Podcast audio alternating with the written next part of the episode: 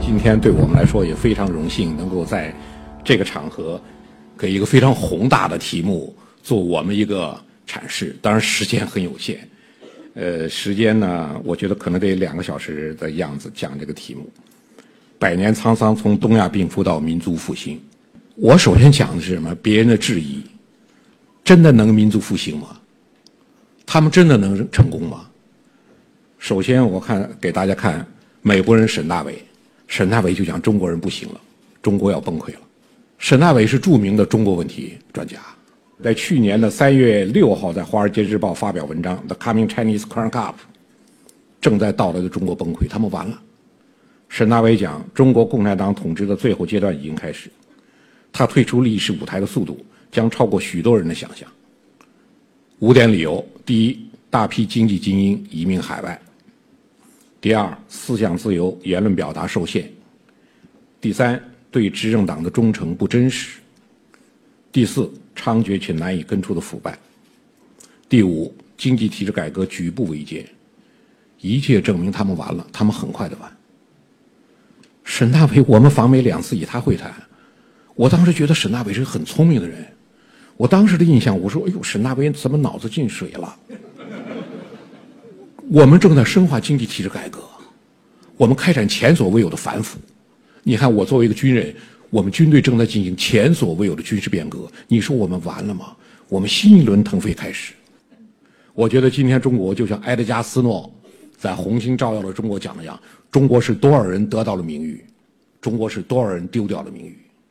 你在美国，你讲中国崩溃，文章有人看，书有人买；你讲中国崛起，文章也有人看，书有人买，都有市场。我又想起了我二零零零年在英国皇家军事科学院学习，简称 RMCS。皇家军事科学院第一次中国军官进入，二零零零和二零一五，那中国的国力完全不一样。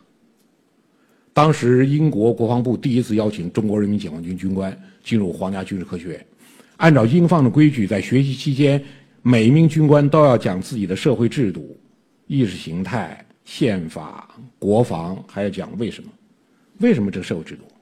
为什么这个意识形态？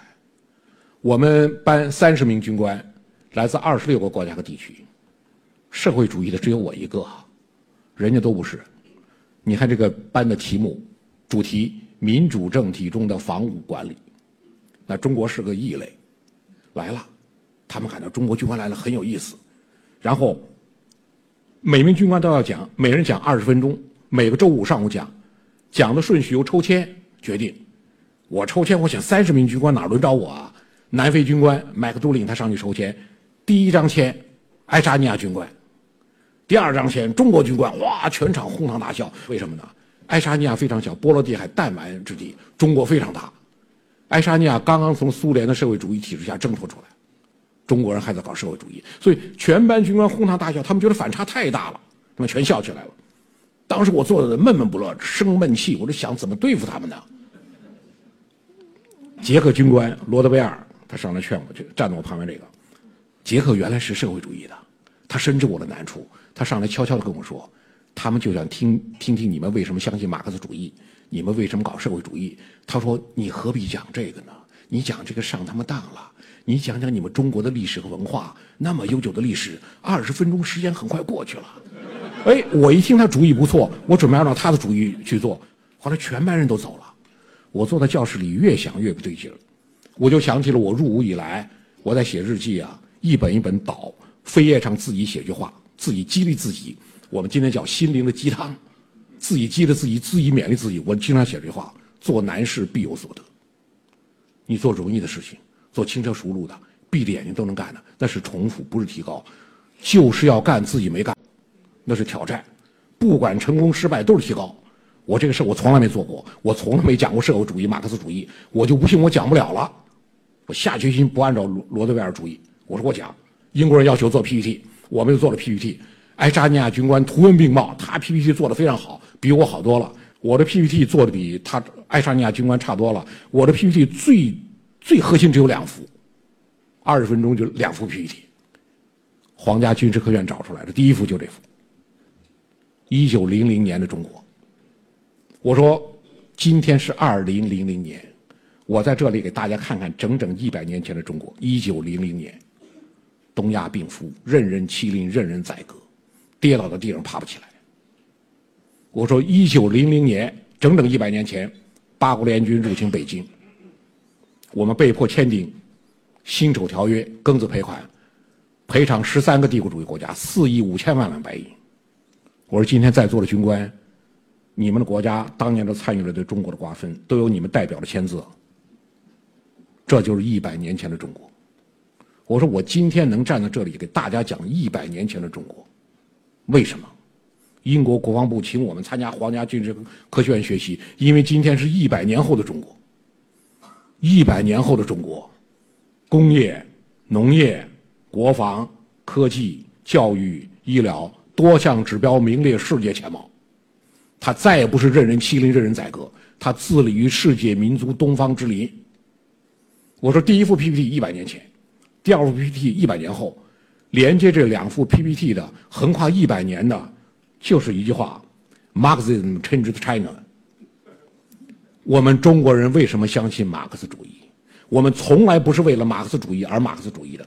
马克思主义是我们认识分析问题一种方法和工具。我们用这个主义认识分析中国的问题。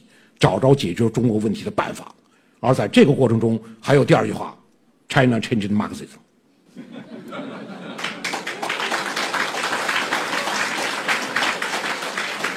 毛泽东思想，毛泽东思想，马克思主义普遍真理与中国革命具体实践结合；邓小平理论，马克思主义普遍真理与中国建设实际相结合。我说这是中国对马克思主义的发展。我在台上讲的时候。台下鸦雀无声，没有鼓掌的、跺脚的，不仅爱沙尼亚军官不讲，但是我没有想到，我讲完了，突然间爆发一阵热烈的掌声，我猝不及防。第一个上来向我祝贺的菲律宾陆军上校加维尔上校，加维尔跟我讲说：“金，你讲的东西给我印象太深了。我们菲律宾跟你国家命运是一样的，我们一定要像你们一样取得这样的成功。”我们班的教授泰勒，大班主任。英国著名的防务问题专家，我讲的时候是个阶梯教室，他没有坐在这儿听，他坐在后排，他站在后排，我们后面有个木走廊，他抱着两手走过来走过去，走过来走过去。我在台上讲，我看泰勒教授后面来回的走。等我讲完了，别人上来向我祝贺的军官都走了，泰勒上来跟我们讲一句话：“你今天讲出了你们的合理性。”泰勒完全不同意马克思主义。完全不同意社会主义，我觉得这对一个完全不同意马克思主义、完全不同意社会主义的泰勒，也算对我们最高的夸赞了。当然，给我印象最深的是匈牙利军官斯潘克斯，斯潘克斯的叔叔，匈牙利裴多菲俱乐部的成员。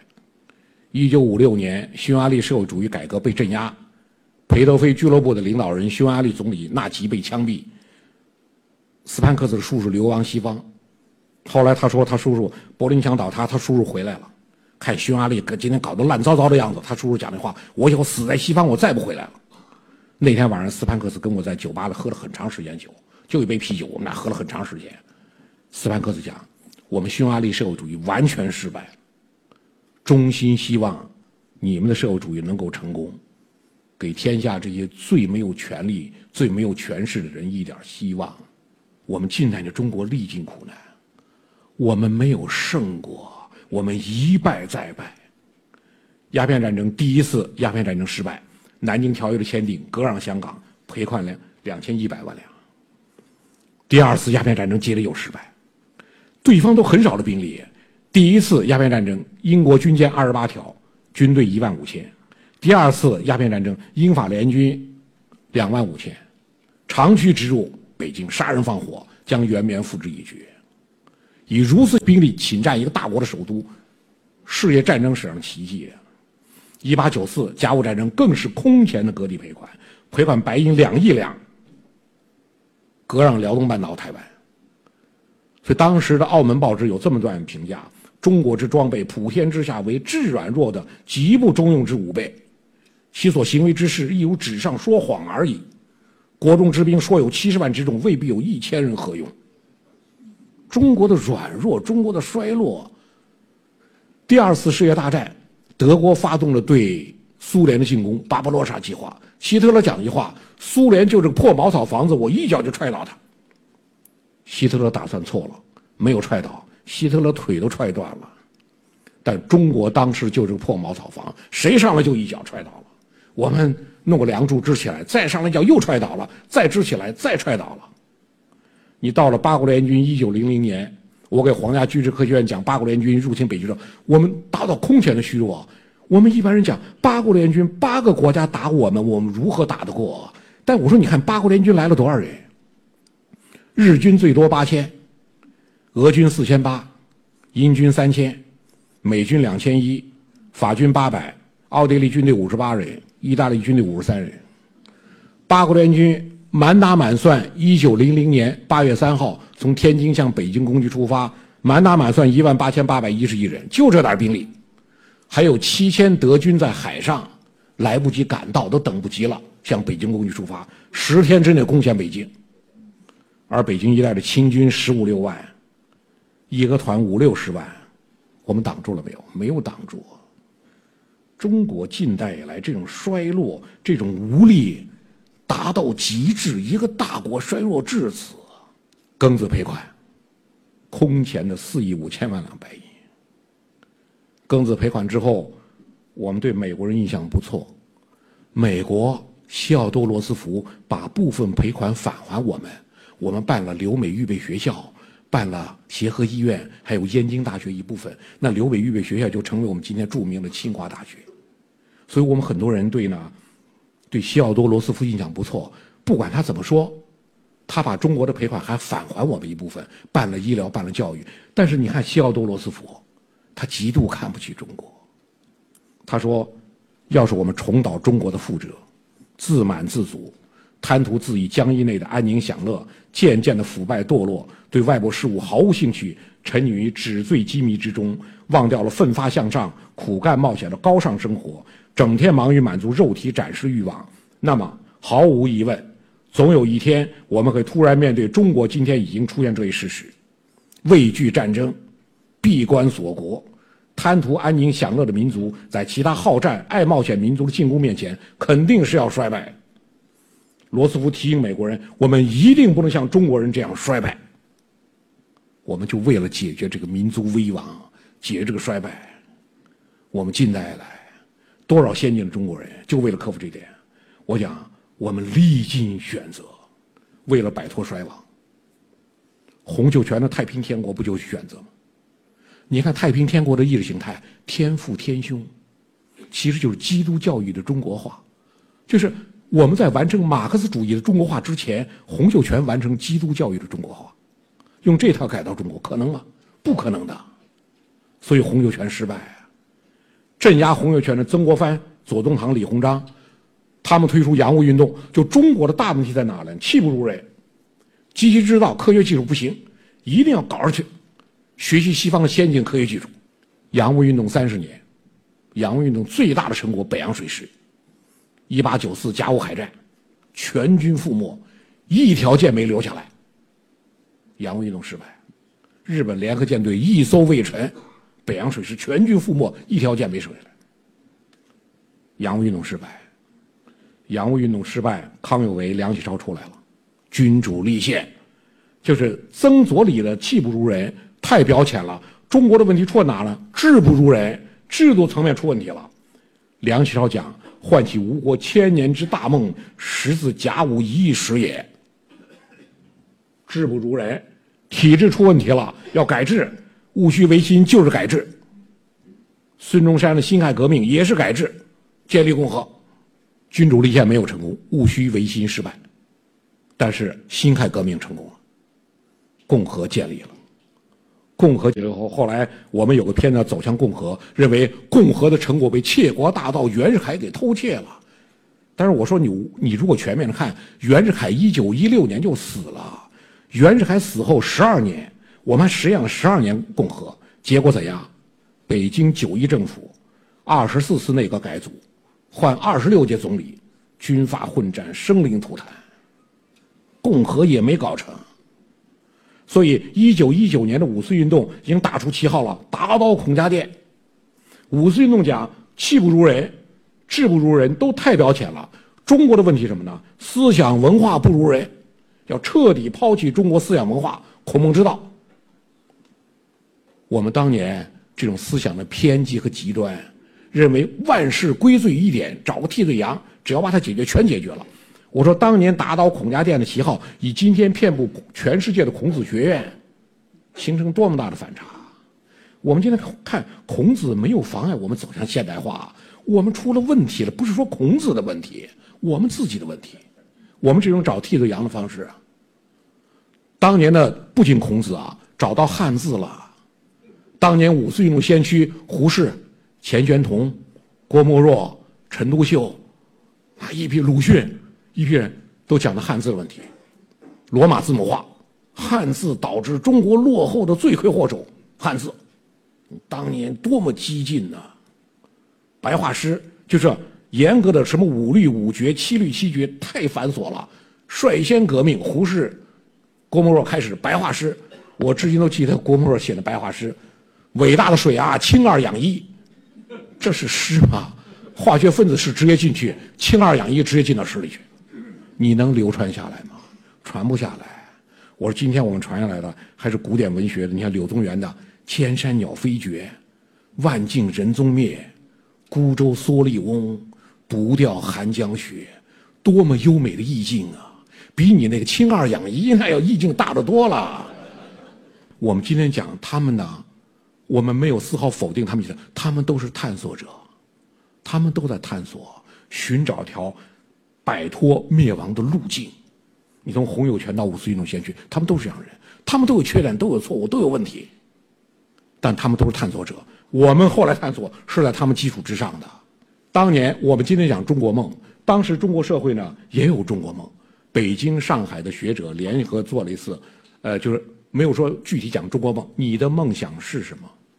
你看，当年中国，清华大学教授林语堂回答他的梦想：“我的梦想只希望国中有小小片的不打仗、无瞌睡、换门牌不要钱、人民不必跑入租界而可以安居乐业的干净土。”我们今天很难设想这是什么样的中国。我觉得距离非常遥远了，很遥远吗？七八十年前、八九十年前，中国就这个样子。燕京大学教授。顾颉刚，他的梦想，他说：“没有人吸鸦片、吞红丸，这是最重要的事。这种嗜好延长下去，非灭种不可。任凭有极好的政治制度，也是无益的。只要吸毒，什么制度都救不了你。”上海大学者施哲存，他说：“他的梦想，中国人走到外国去，不被轻视；外国人走到中国来，让我们敢骂一声‘洋鬼子’。你知道，先生，现在是不敢骂的。”施哲存在上海，上海外滩，华人与狗不许入内。你骂谁呀？你敢骂吗？你不敢骂。罗文干讲梦想，政府能统一全国，免人说我无组织。内政的勇毅转用来对外，武官不怕死，文官不贪钱，妇女礼家崇尚勤俭，不学摩登，青年勤俭刻苦，不穿洋服，振兴国货。当年这些知识分子啊。中国社会的良心，他们的呼吁，他们的梦想集中在一起，就四个字：民族救亡。民族到了危亡的边缘，到了亡国灭种的边缘。我们大清王朝推翻了，民国建立了，灾难没有停止啊！九一八事变，关东军一万九，东北军十九万，三天丢掉奉天，就今天沈阳，一周。丢掉辽宁，两个多月，东三省沦陷。七一事变，日本华北驻屯军八千四，日本人自己统计五千八，我们统计最高数字八千四。宋哲元二十九军十万，一个月华北沦陷。中国之虚弱，我觉得我们近代来，我们能反复讲一个什么问题呢？帝国主义嗜血成性，杀人成性，凶残无度。我们总说我对手如何的野蛮，如何凶残，我们很少检讨为什么我自己这么虚弱，为什么谁都能弄你一下，你谁都无法有效抵抗。我们近代了出了什么问题？问题出在哪里了？你看，第一次鸦片战争发生的时候，广东三元里那样抗击很个别，大多数民众在远处观战，英军登陆后，民众主动向其出售蔬菜、牲畜和粮食。洋人在跟皇帝打仗，以我何干呢？跟我没关系啊！皇帝打败了，割皇帝的地，赔皇帝的款，以我何干？我还得生活呀！一九零零年，八国联军攻占北京，你看这留下来照片之一。我们那么多人帮着联合国后勤辎重推小车，画面是洋人就两个。其他都是中国人，帮着联军供应后勤，给钱吗？能雇佣啊就可以，哪里国家观念、民族观念的没有的？联军攻到了北京，北京城高池厚，联军一万多人攻不进来。北京有附近居民向联军提供消息：广渠门下水道未曾设防，联军从广渠门下水道鱼贯而入。你看，联军人数不多，顺着土坡、斜坡，散兵队形排队走下来。我们周围那么多民众，揣着手站在两边，麻木的观看。洋人在跟皇帝打仗，进攻皇宫，多少民众帮着联军填平壕沟、绑梯子、扶梯子，还有民众坐在墙头上帮着联军往里瞭望。孙中山讲的，四万万中国人，一盘散沙而已，数量不能提供力量。如果你不凝聚的话，你一盘散沙，数量没有意义。联军在北京杀人，那联军指定杀谁？中国人捆中国人，中国人砍中国人脑袋。我们至弱之源，我觉得这是中国我们近代以来最大的问题，非常松散。为什么要建立个现代民族国家？我们一盘散沙，这个局面被各个帝国主义所溃破。板垣征四郎，一九四八年被判处绞刑，被国际战犯法庭东京国际战犯审判，判处绞刑的七名日本甲级战犯之一。一九三八一九三一年九一八事变之前八月份，他是关东军高级参谋。关东军关东军即将发生九一八事变，面对十倍于己的东北军，关东军也是人心惶惶啊，他没有把握。板垣给他们做战前动员。没问题，搞得过。板垣讲，从中国民众的心理上来说，安居乐业是其理想。至于政治和军事，只不过是统治阶级的一种职业。在政治上和军事上与民众有联系的，只是租税和维持治安。从一般民众真正民族发展历史上来说，国家意识无疑是很淡薄的。无论是谁谁掌握政权，谁掌握军军权，负责维持治安，都无碍大局。不就交税吗？交给满洲国也是交，交日本人也是交，交给张作霖、张大帅也是交，交谁都一样，他们不在乎，所以能搞得过他们。我们近代的灾难，绝不仅仅是帝国主义如何的杀人无度猖狂，我们极度的衰落和分散，不团结，一盘散沙，被对方分而治之。抗战开始不是这样吗？国民党副总裁汪精卫以下二十多位中央委员。五十八位将官投敌，一些部队成建制哗变。当时出现问题，不是民众出现问题，精英层出现问题，出现大问题。党政精英，那不是精英吗？都成了汉奸了。汪精卫、陈公博、周佛海、王克敏、殷汝耕、梁鸿志、王继堂、齐燮元、庞炳勋，这是国民政府的军政精英啊。庞炳勋刚刚获得台儿庄会战的胜利，还还立了功，转眼间整个部队哗变。我们当时中国出现的叫集团性的精神沉沦和人格沉沦，不是一个两个，是团团伙伙、一团一伙的精英们的沉沦。在最关键、最困难的时候，共产党人的风采，共产党人杰出代表，东北抗联第一路军总司令杨靖宇。抗到最后剩自己一个人，被打散的、牺牲的、投降的。程斌，抗联第一军第一师师长，杨靖宇最信任的得力助手。一九三八年率部投敌，组成挺程兵挺进队，逼杨靖宇绝境。程斌不知道杨靖宇跑哪里去了，知道杨靖宇在东北深山老林里的密营，他把密营全部捣毁。因为东北深山老林冬天零下三十度、四十度啊，生存非常困难。杨靖宇在深山中有很多密营、秘密的营地，营地里小木屋，木屋里有柴火，有粮食，保证饿不死、冻不死。日本人把杨靖宇出神入化，杨靖宇身高马大，身材很高。东北深山老林，雪深末期，日本人个子又矮，那雪深到大腿根了，跑也跑不动，在雪地上拔不出腿来。说杨靖宇在雪地上跟个大鸵鸟一样，两蹦三蹦看不见影了。我去，我去年到东北吉安去参观杨靖宇活动的地点。吉安的杨靖宇纪念馆的解说员纠正我说：“金教授，我纠正你一下，杨靖宇不是身高一米八几，杨靖宇身高一米九二，他大个子，两蹦三蹦就没有了。日本人抓不着他，把他出神入化。但是呢，程斌把杨靖宇的密营全部捣毁，逼杨靖宇绝境。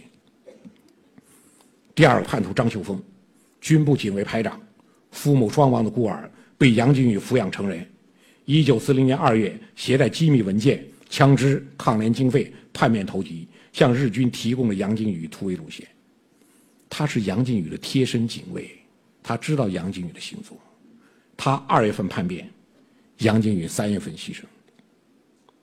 第三个叛徒张锡若，抗联第一军第一师特等机枪射手，叛变后在伪通化省警务厅长岸谷龙一郎的命令下，开枪射杀了杨靖宇。杨靖宇的自己特等机枪射手把自己的军长总司令打死，他们都是什么呢？跟谁干都是干，一盘散沙，这是被板垣征四郎、石原莞尔窥透的中国人的这种相。最后一个我们不能称叛徒，老乡赵廷喜，蒙江县保安村村民，杨靖宇跑了好几天，棉鞋跑丢一只，好几天没有吃饭，碰见了三个村民，告诉赵廷喜。下山给我买双棉鞋，买几个馒头，给你们钱，不要告诉日本人。下山就向日本人报告了，杨金玉在山上，杨金玉最后壮烈牺牲。日本给的图，这个大个子，匪首，终于把他打死了。你看杨金玉壮烈牺牲，打死杨金玉，发现提供情报，最后打死杨金玉，都是我们中国人。一盘散沙的中国，他不仅是松散的问题，跟着别人干。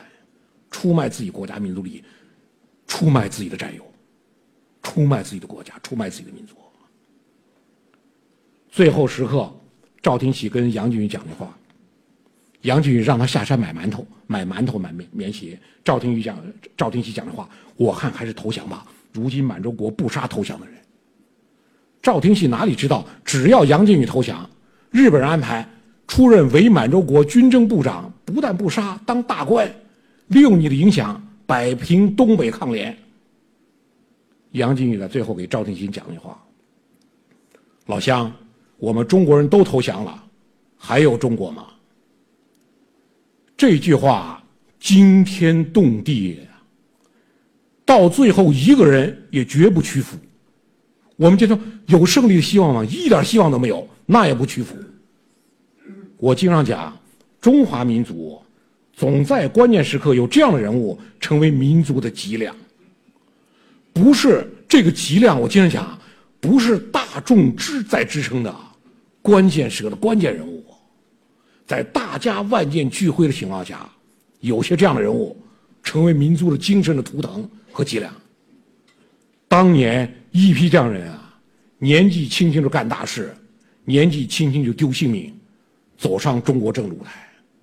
他们不是为了自己的住房、为了自己的工资、为了自己的待遇而干的，完成民族救亡。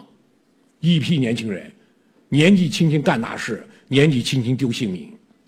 当年中国共产党在上海成立，中国社会有两百多个政治团体和党派，中共成立了还是两百多个，你解散了也是两百多个，显不出你来。所以当年中国共产党成立，一伙热血青年在上海这个石库门房子成立中共的时候，谁看得起他们？谁没想到他们能怎么样？我说中共，你从这地方看，拜拜。中国近代来变革者，包括近代来我们这思想者，对民众这种轻视，唯有毛泽东。毛泽东讲，群众是真正的英雄，而我们自己则往往是幼稚可笑的。不了解这一点，就不能得到起码的知识。共产党胜利最大的本源，民众的支持。毛泽东讲，动员了全国老百姓，就造成了陷敌于灭顶之灾的汪洋大海，造成了弥补武器等等缺陷的补救条件，造成了克服一切战争困难的前提。毛泽东再不把民众作为包袱、改造的对象，而作为动力，推动社会变革的最巨大的力量。在《论持久战》中，毛泽东讲了一话：“战争的伟力之最深厚的根源存在于民民众之中。”说的非常有力，被广泛引用。但是大家注意，《论持久战》中的另一句话很少被引用，其实说的更好。毛泽东讲：“日本敢于欺负我们，主要的原因在于中国民众的无组织状态。”说到了中国至弱之源，我们这种无组织状态。导致我们最后的灾难，多少要解决这问题啊！我们近代来这些先人，西方一句话：“直到列强不再把中国当做一个国家看待了，中国人才真正感觉到有组织一个现代国家的必要。”我们第一次，一八九五，康有为的公车上书，我们可以讲封建官僚士大夫阶层的觉醒，统治阶层一小部分人觉醒了，力图建立一个现代国家，君主立宪。一九一九。五四运动，知识分子层的觉醒。一九三七全民抗战，民族总体的觉醒，一直到了一九三七年全民抗战，我们那时候才发现，就真是地无分老幼，人无分南北，全部抗战。日本人到中国来侵略，不仅是打国民党，不仅在打共产党，杀中国人，占中国地，所以全民族的奋起。真正让我们感到民国家民族利益共同体，从三七年全民抗战开始。一九四九年新中国的建立，它是什么呢？是中国共产党人为苦难深重的中华民族献上的一份大礼。真正意义上的现代民族国家。西方现代国家学出的学说的奠基者，霍布斯讲，什么叫国家？为什么要有国家？霍布斯说：“当人人难以自我保存时，人们便自觉自愿地放弃权利，开始缔约，指定一人或多人组成集体，来代表他们的人格，将自己的意志服从于集体意志，将自己的判断服从于集体判断，在此基础之上实现联合。这就是国家。国家不是个慈善团体，不是个人权机构，国家一定要形成集体意志。”集体判断，国家就认为人们自觉自愿放弃部分权利，开始缔约，形成集体意志、集体判断。而呢，我们讲历史证明，只有新中国才能真正实现中华民族的集体意志和集体判断，绝不是个理论问题，它是个时间问题。新中国刚刚成立，面临的朝鲜战争，我们猝不及防，当时部队都在转业啊。国民经济百废待兴，恢复国民经济。朝鲜战争爆发，一九五零年九月十五号，美军仁川登陆，把北朝鲜军队压缩在中朝边境三个区域范围之内。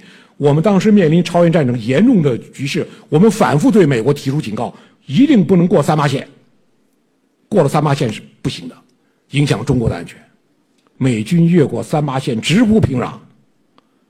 十月八号。毛泽东下令，着中国人民志愿军迅即向朝鲜境内出动。这场仗，我觉得时间过去了多日，你看美国人怎么评价的？从中国在整个朝鲜战争期间显示出来的强大攻势防御能力之中，美国及其盟国再清楚如何看出，共产党中国已经成为一个可怕的对手，他再也不是第二次世界世界大战时那个软弱无能的国家了。他们得出一个结论。在涉及国家安全的问题上，新中国再也不会退让。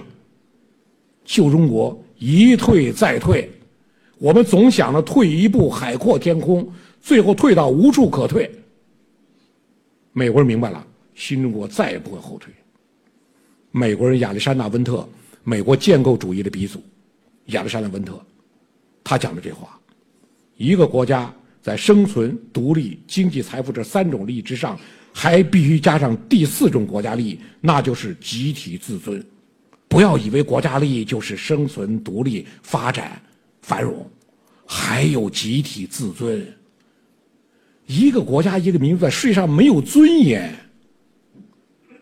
尊严也是国家利益，非常重要的国家利益。尊严必须靠胜利来捍卫。我觉得这是我们新中国共产党人给中华民族所带来的第一次带来集体自尊，不但从根源上消除了封建半封建、殖民地半殖民地的痕迹，而且从根源上清除了社会一盘散沙的状态。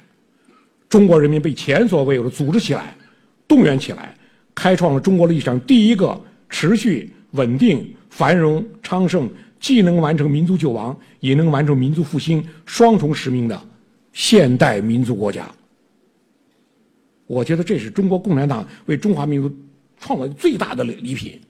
中国今天的国力和军力发生了历史性变化，我们跟过去完全不一样了。前面的片子做了诸多的介绍。当今世界国民生产总值。超过十万亿美元的就两个，美国十七万亿，中国十点五万亿。当今世界国防开支超过一千亿美元的只有两个，美国五千九百亿，中国一千五百亿。当今世界卫星数量超过一百四十颗的只有两个，美国五百三十颗，数量开始不断的减少，中国一百七十颗，数量还在不断增加。我觉得。这是我们叫历史性的变化，但是谁也没想到，这个红色中国今天搞到这么大的局面。它最根本的是什么呢？仅仅是共产党吗？我觉得完全不是这样。鸦片战争以来，中华文明一直在与西方文明抗争，中华文明节节败退。新中国成立，使中华文明在政治上摆脱了颓势，跨过鸭绿江。使中华文明在军事上摆脱了败势。三十余年改革开放，使中华文明在经济上扭转了劣势。今天崛起的不是一个民族啊，一个文明全新的、经过洗礼的这样一个文明。共产党政权只是在这个过程中完成自己的历史使命。中国共产党。在中国社会的全部的合理性、合法性，你说建立在哪里？就是中华民族的百年救亡、百年复兴中，中国共产党人担当。前一百年，一八四零到一九四九，所有先进的中国人，从林则徐的鸦片禁烟，到洪秀全的太平天国，曾左李的洋务自强，康梁的戊戌维新，孙中山的辛亥革命，毛泽东的新民主主义革命。所有先进的中国人就为这三个字：救中国，挽救民族命运危亡。救亡命题不是中共发起的，但是中共了结的。一九四九年新中国成立，宣示救亡命题的终结和下一个命题的开始。一九四九二零五零发展中国。前一百年历经坎坷，后一百年我们也走了很多弯路。但是共产党的自我更新，从共产党的领导层从来没有放弃自己的担当，就在民族救亡和民族复兴过程中的自己的担当，这是中国共产党存在于中国政坛最大的合理性、合法性。我说新中国一路走来，就是习近平同志那句话：我们不要拿前三十年否定后三十年，我们不要拿后三十年否定前三十年。新中国是个完整的整体，前三十年我们奠定了完整的工业基础，所以说一路走来，前人有问题、有缺点、有错误，但是前人的肩膀头子很硬，我们踩住了，我们站起来了。我们也有问题、有缺点、有错误，我们的肩膀头子能不能像前人那么硬？这对今天是我们的考验。我最后以这几句话结束今天的。从东亚病夫到民族复兴的演讲，第一句，亨利·基辛格的大外交，大国塑造本国安全环境两个条件，一是国力的日渐增强，二是旧国际秩序秩序的逐渐瓦解。第二句话，英国人哈米什·麦克雷特，中国越是不团结，世界就越感到高兴。第三句，俄罗斯普京，国家越强大。个人越自由。第四句，中国国家主席习近平对为国牺牲、为民牺牲的英雄烈士，我们要永远怀念，给予他们极大的荣誉和敬仰。不然，谁愿意为国家和人民牺牲呢？我今天就讲到这儿，谢谢大家。